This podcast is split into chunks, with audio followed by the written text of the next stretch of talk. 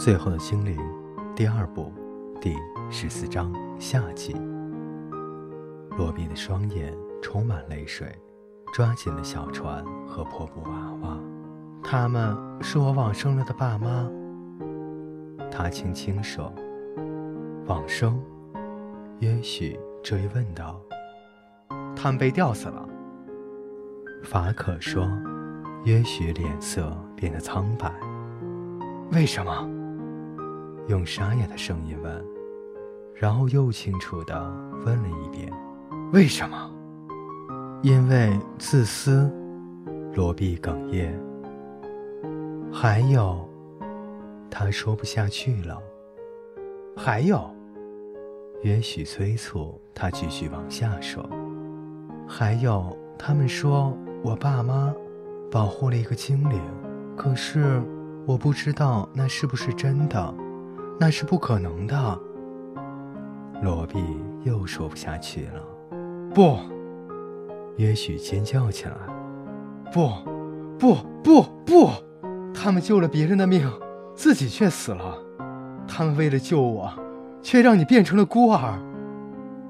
也许两只手捂住了脸，跪在地上，缩成一团，抖得像冬日里寒风中最后一片树叶。法可得意地笑了，看吧，他真的是个精灵。罗比停止了哭泣，抬起头来，然后低头看着他脚下那正在哭泣的家伙。他真的是个精灵吗？而且就是那个精灵，因为他，他的爸爸妈妈因为他才被吊死，害自己变成了孤儿的，就是他，就是这个家伙，因为他。才让他没了爸爸妈妈，没了苹果干和烤玉米，还有一张温暖的床，还有早上吃的牛奶和蜂蜜。就是因为这个坏东西，他什么也不会，只会嘲笑一群饥饿的孤儿，还取笑别人残缺的手。这不是真的，这不可能。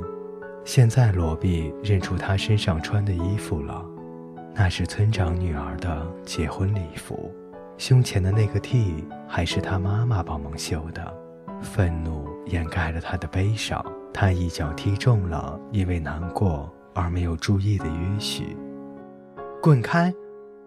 罗比叫道：“他们说的全部是真的，滚开！”他朝他吐了口水，可是约许一动也不动，他昏了过去。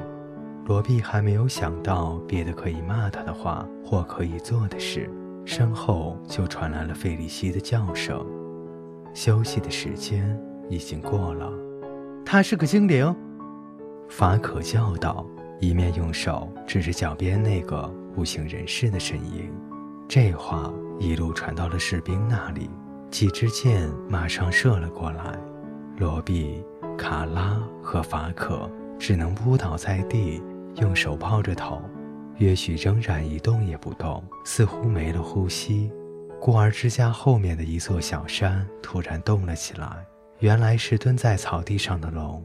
它靠得很近，非常巨大，所有人都吓得四散逃逸，只剩那三个扑在地上的孩子，因为一直平躺在地，双手抱头，搞不清楚是怎么一回事。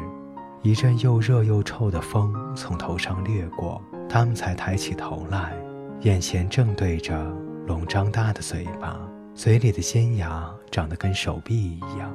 幸好那条龙没有注意到他们，他正想办法把精灵含进嘴里，而又不至于咬伤它。罗比，卡拉叫道：“嘘，现在不要出声。”罗比。我尿在身上了，没关系，其实这还是个真好的主意呢。罗比让他安心的轻轻说：“这样你就不会那么好吃了。现在别说话。”可是龙对他们一点兴趣也没有，镜子忙着想办法怎么把精灵带走。在用尖牙试了几次之后，他决定改用爪子。用左脚的爪子抓着精灵男孩的脚踝，右边的爪子抓着男孩的手腕，然后张开翠绿的大翅膀，龙就开始慢慢的向天上飞去。等它飞到高高的天上，非常高的地方，几支箭毫无作用地射了过去。罗比躺在地上，不知道该怎么办。最后，费利西两手抓着他的肩膀，把他拉了起来。你，费利西开口说道，他的声音因为怒气而哽住。你，你这个讨厌的人，爱精灵的人，对，就是这个爱精灵的人，跟你父母一样。幸好大力加长把他们处死了，讨厌的坏蛋！哼，可是我早就在注意你了，你知道吗？我早就知道，就是你把他们引到我们这里来的，是你的错，都是你的错。罗毕甚至懒得反驳，他知道，那只会增加费利西的怒气，以及打他的力气。他得懂得保护自己。但是费利西打他的耳光不算什么，更可怕的是。他的爸妈走上绝路，让他这么悲惨，真的就是为了救那个讨厌的呆子吗？自从他的生活和家庭遭到摧毁以来，一直做的那个梦，有条龙和一位白衣的王子来救他的梦，果然成真了。可是，竟然变成了一个精灵恶棍，是穿着白衣的没错，却是沾满了鸟粪和各种脏的东西。原来也真的是白色新娘礼服，结果竟然只是来让他悲惨的生活添加更多的麻烦。等费利西终于平静了下来，罗比已经浑身是伤，史龙也来了，决定亲自去趟大理嘉城，要求必要的增援，以便把这个可怕的女巫关进城去。对，女巫，他说着转向罗比。一个真正的女巫，我们就是这样叫爱精灵的人。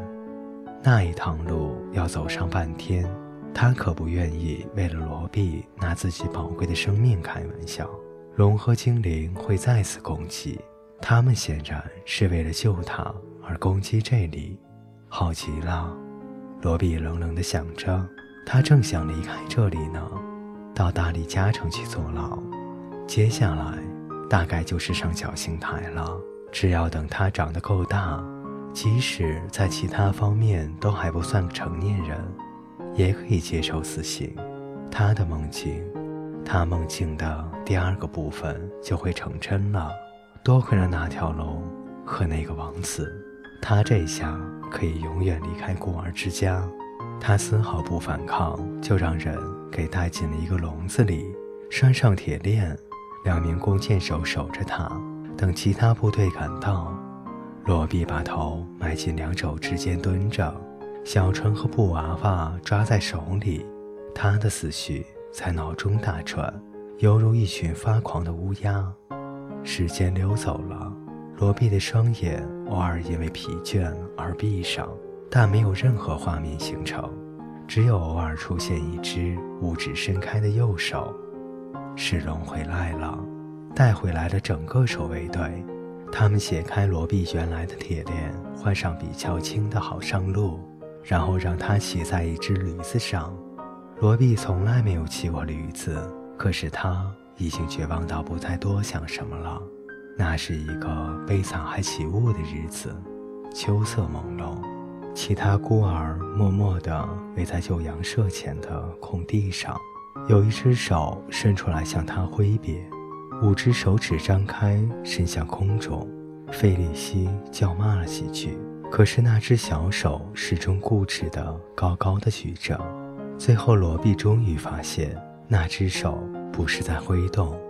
卡拉举着小小的左手，上面有五根完整的手指，包括那根大拇指，两年前被斧头砍掉的那根大拇指。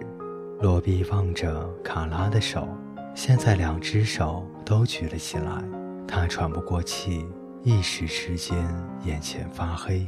最后，他终于明白了：一个仁慈又有能力、让人想象不到的家伙，飞来与他相会，他却狠狠地踢了对方，还吐了他口水。他一直盯着卡拉，直到那个小女孩最后消失在视线外。驴子继续向前走着，他被整个守卫队的士兵押解着，人数多到足以和一个巨人开战。各位听众朋友，今天的故事就为大家播讲到这里，我们下期再见。